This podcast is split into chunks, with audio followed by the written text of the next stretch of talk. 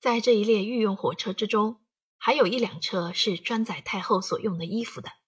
它的伟大和富丽，既使人目为之眩，神为之夺。除却你能看见的一片彩云似的锦绣之外，你就不用想细细鉴别它们，因为它们委实是太多了，太美丽了，它们的数量简直数不清。但是这一辆车上所有的，还只是宫中的御衣库里所藏的三四十分之一而已。所以，就像太后那样记忆力特强的人，也不知道自己究竟有多少衣裤、多少鞋子、多少项链、多少耳环，遑论别人了。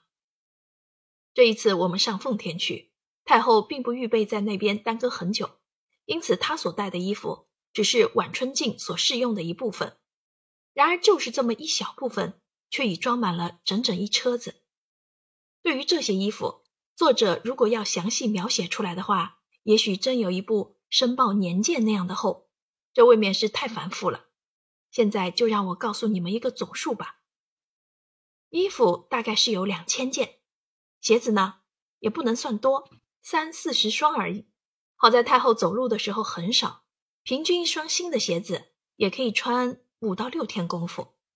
这些衣服的储藏法也是很别致的，既不是悬挂在大橱里，也不是折叠在箱柜里，却是盛放在一种朱红漆的木盘里的。每一个木盘各盛三席，这样算起来，盘的总数是很可观了。太后还有一个习惯。每隔四五天功夫，总要把他所有的衣服等等查看一番。在那个时候，这些木盘就得依着次序的，先后从那装载御衣的车子上一个一个送到太后面前去。当然，这些木盘是没有脚的，要走就得有人去服侍他。于是每个木盘必用两个太监抬着。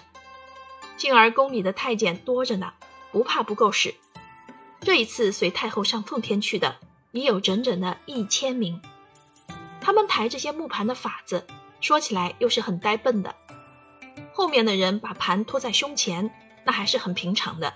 可是前面的人便累得够了，他是不准倒退着走的，必须像后面的人一样，脸望着前面，然后再把手臂屈向背后，去拉着盘的边条，慢慢的走。读者试想，每三洗一成一个盘。每一个盘用两个太监抬着，这样算起来，每当太后查看她的衣饰的时候，这行列该有多长？太后既拥有如此巨额的衣服，当然是可以随时更换的了。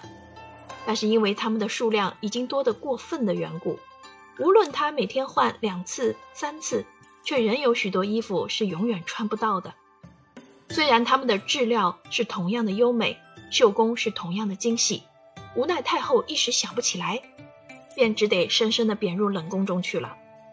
其中还有一部分是富于情感纪念的，那便是数十年前当初她出进宫时充一个贵妃的时候所穿的衣服。因为有这种纪念的关系，他虽然从不再穿，却时常要叫那些太监去取来把玩的，似乎是很有味的把玩着。在这当儿。往往可以从他面部表情上推想到他内心上的感觉。他是竭力的在追念他自己往日的奇年玉貌和许多过去的美景良辰。他还想从幻觉上取到一些少年人的快乐，所以他每次总是想得很出神的，甚至会想上好几十分钟。当他在想得出神的时候，谁也不准向他说话，以免打断他的思索。就是我有什么事情要禀告他。如今想来，那时候我的胆子很大，往往不管他想的怎样的出神，我还是照旧的说话，但是他也绝不理睬我。在满清帝国未覆亡之前，穿衣服也有一定的法制定着的，所有一切官吏命妇都得服从。但是这些法令倒也并不如何不近人情，只是照着春夏秋冬四季的分别规定各式不同的衣服罢了。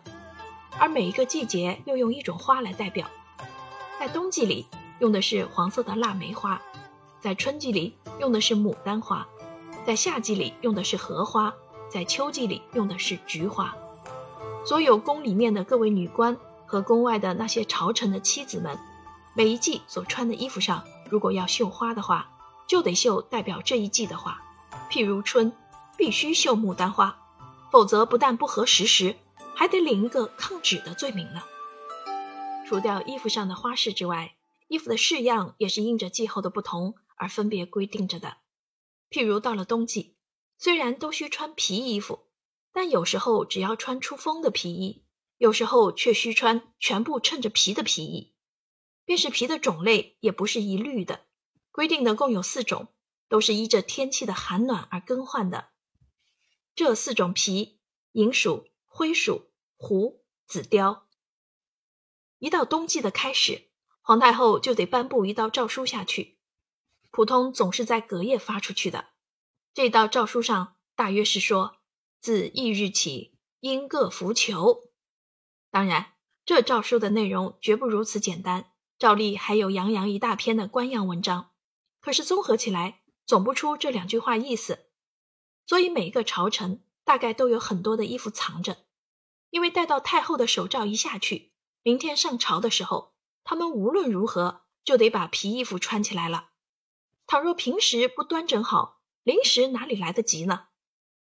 这个诏书在京城里传布非常的快，也有个人口头通知的，也有各衙门用公事传达的。也有在报纸上公告的。总之，不到几小时以内，所有的官员再没有不知道的了。至于京外的各省爵府呢，那是用电报来传达的。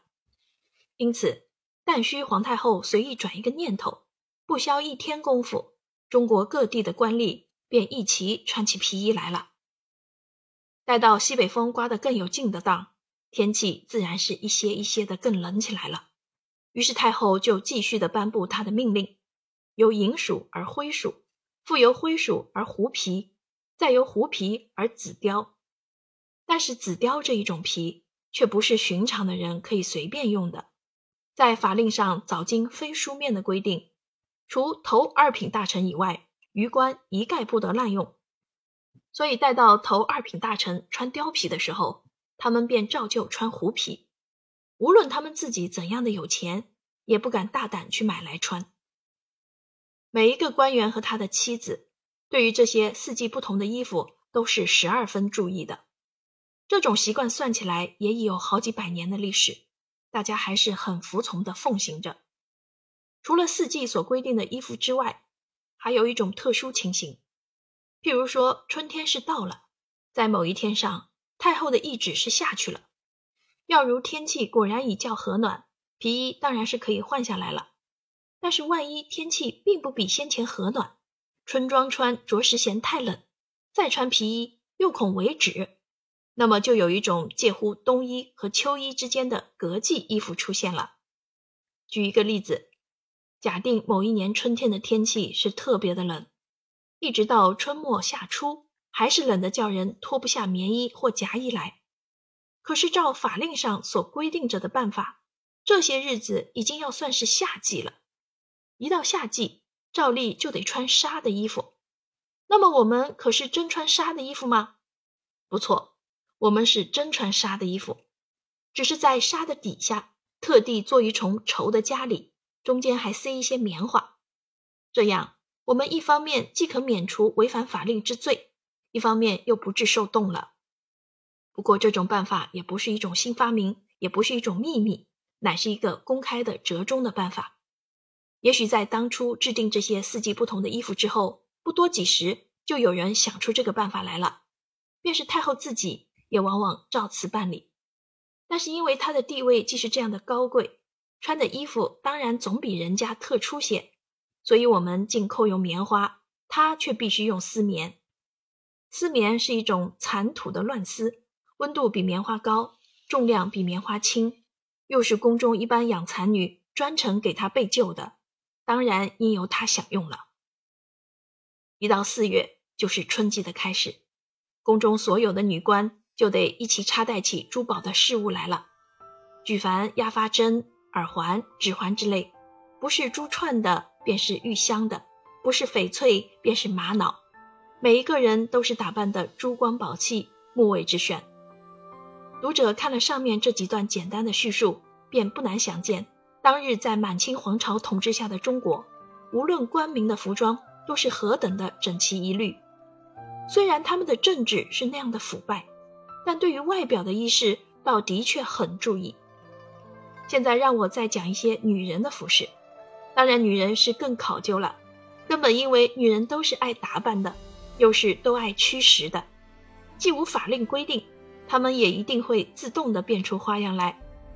有的就用上面本有腊梅花的花样织着的绸缎来做衣服，有的是在素色的绸缎上另行故宫把腊梅花绣上去的，有的或用金线和丝线合绣的。这都要看穿的人的地位和经济能力而定了。太后和皇上是绝不干涉的。还有一般更穷苦的女人，虽然无力制备这样精美的东西，但亦必尽力效仿，以为能够效仿到近一些，便是荣耀一些。只求花式相类，那么原料的贵贱或美丑，自可不成问题了。然而，总有一个缺陷是穷人所无法弥补的，那就是。皮衣到了春季，棉衣服和夹衣服便先后的穿起来了。春天的衣服上照例总有牡丹花织绣着的。牡丹花在中国有花王之称，可算是百花中最富丽华贵的一种。因此，那些美貌的女人在春天穿上了这满绣着牡丹花的衣服，便格外的娇艳了。而且花样虽然规定，衣服的颜色却尽可随个人的便。于是每个女人都尽量的选用颜色最鲜艳的衣料，这样打扮起来，她们自己就像一朵牡丹花一样的美了。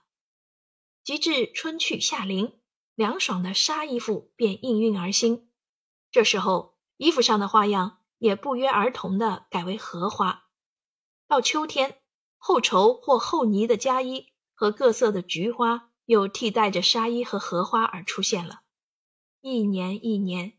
永远是这样轮转着，在一年四季中，有钱的官太太们是天天打扮的像彩虹一般美丽的，就是那些较次的官员的妻子，也绝不肯过于随便，总是尽其所有的打扮着。打扮原是妇女爱美天性的表现，当然不单是中国妇女如此。写到这里，我不禁又联想到一件关于服装的故事。这件故事至今还是很鲜明的印在我的脑神经上，像昨天发生的事情一样。那是太后诞辰的隔夜，因为明天少不得将有一番上寿的大典，所以我们大家就一起忙着要准备衣服。可是我却偏不凑巧，没有适当的衣服，或者可以说是有的，而且它的式样、颜色都很精美，是我自己十二分满意的。无奈这件衣服上。有貂皮的出风装着，而那个时候还没有到规定穿貂皮的时期呢。要是我公然穿了这么一袭貂皮出风的衣服前去给太后叩头上寿的话，那就难逃一个抗旨和越礼的罪名了。不过平心论来，那时候已将交十二月，天气委实是很冷了。所为难的就是太后的诏书还不曾颁下去，谁也不敢把貂皮穿出来。不但不敢穿，便是有胆量向太后建议，催促她早些颁布那换穿貂皮诏书的人，也从来不曾有过。但是这一次，我竟极勇敢的向他建议了，真可说是冒了一次绝大的危险。可是那也只能说机会凑巧，并不全赖我的胆量。其实我照例又是站在太后的背后，因为她不时要命令我给她办些杂物。所以我总是站得很贴近她的。一阵微风吹过，他似乎有些发抖，一边就喃喃地说道：“这天气真是太冷了。”他这句话一说，我立刻便认为是绝好的机会来了，我的胆子也突然放大了。这不是我自己夸大，读者要知道，在皇太后跟前，本不是随便可以说话的，说的不好，往往会立刻得到一个罪名。我说道：“是的，天气是太冷了，这已经是穿貂皮的时候了，老祖宗。我想明天大可穿貂皮了，太后何不就此下个圣谕呢？”造化！我这几句话不但不会得罪，而且立刻取到了他的同情。于是，一日起，一律改服貂裘的圣旨。便绝不迟延地颁布出去了。第二天，在整个满清帝国的疆域之内，只要是有资格可以穿貂皮的官员和命妇，便一起把貂皮穿起来了。而我的那一件新衣服，便顿时变为一袭最时适、最惹人注意的冬装了。我想，其实天气那般的冷，倘若没有我一番勇敢的举动，旁的人虽想穿貂皮也不能。他们将如何的感谢我呢？但是换一方面想一想，都为我自己想穿那一件有貂皮出风的新衣，崔太后下了貂皮的圣旨。这圣旨下去之后，朕不知累多少人连夜忙碌起来呢。在宫里的时候，每天必有许多的新衣服给那些太监盛在木盘子里，捧着送过来给皇太后过目。因为宫里有不少的裁缝供养着，而这些裁缝又都是绝对不敢贪婪的，于是太后的新衣服便源源不绝的在制造着了。不过这一次她上奉天去，却并不曾把那些裁缝带着同走。宫里头还有一起历史很悠久、行动很神秘的老妇人养着，他们饱食终日，一切工作都不做，只是天天低下了头。握着笔在替太后描绘新鞋的花样，这一次太后却也不曾把他们装载到奉天去。读者试想，整整的一辆火车上所载的衣服，还只是被供太后在短短的某一个季节中所服用的，那么内廷里的御衣库，它的规模该是怎样的伟大，内容该是怎样的充实？作者特地再重复的点醒一句。太后的御衣既是如许的多，每一袭新的，平均穿不到几天便割下了。这样看来，他的衣服都可以永远留为纪念的了。可是这些衣服都有一个注定的命运，除了他所赐给我的一小部分之外，别人当然也有。凡为他所有的，待到他一旦驾崩之后，就得悉数的葬入他的坟墓中去。真的。后来他一死，那无量数的衣服竟不问美丑，一概埋在地下了。这种习惯倒不是皇帝家所特创的，大凡崇奉佛教的中国人都要这样做。他们相信一个人死了之后还得穿衣服，倘不如此，死人的魂灵便只能裸体了。可是也有一个例外，就是凡有皮的衣服，不论出风的或全部衬皮的。都是绝不葬下去的，因为有一个传说，如果这个人死了之后，他的家属替他把皮衣服葬进了坟墓中去，他就会堕入畜生道。当然，做子孙的也绝不愿意让死了的人变银鼠、变灰鼠、变狐狸、变紫雕，于是皮衣服竟得独免于难了。